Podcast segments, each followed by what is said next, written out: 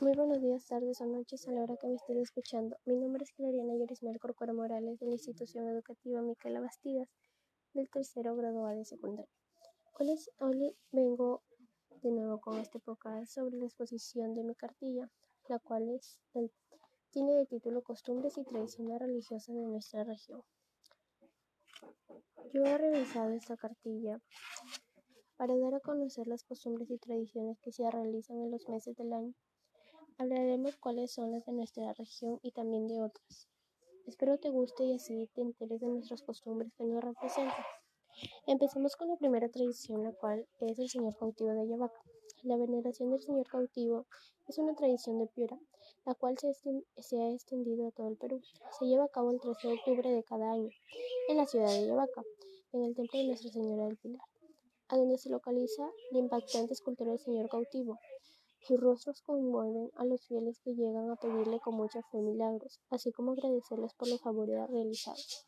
En este evento llama la atención la vestimenta morada de los visitantes, los cuales se realizan largas filas para contemplar al Señor. Y una de sus costumbres son los peregrinos, los cuales van caminando hasta, la ciudad de Ayabaca, cargando cruces, etc.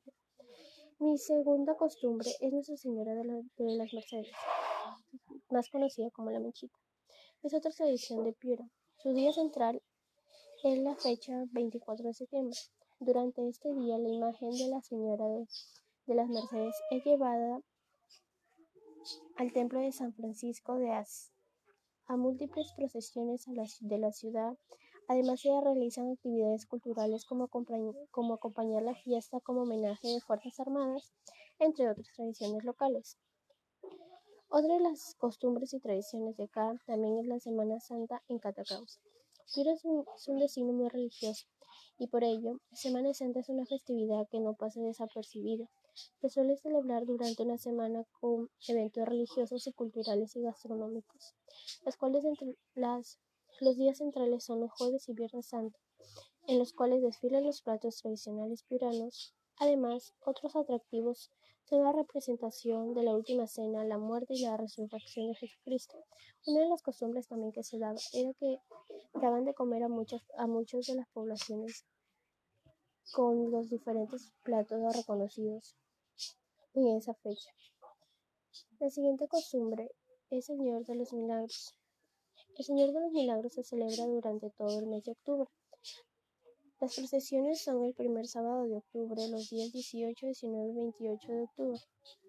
Las costumbres que hay ante esta festividad son el turrón de Doña Pepa, los picarones, el hábito morado y la feria tuirana y la alfombra de florales.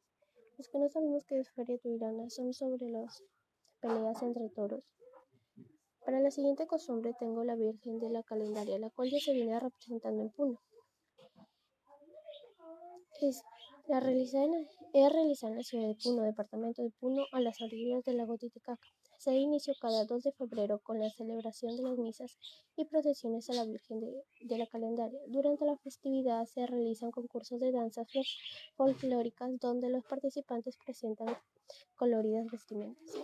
Y última, última costumbre es la Virgen de la Puerta, celebrada en el Departamento de la Libertad el mes de diciembre. La salida de las iglesias de la denominada Mamita de la Puerta, Santa de los Enfermos y Desvalidos. Es una, es una espectacular tradición ya que descienden desde lo alto del templo mediante un artificio para luego ser cargada en la procesión. La Virgen de la Puerta es caracterizada por sus largas túnicas y joyas preciosas. Yo hago de nuestras tradiciones religiosas una prioridad. Muchas gracias por escuchar y nos vemos hasta una nueva oportunidad.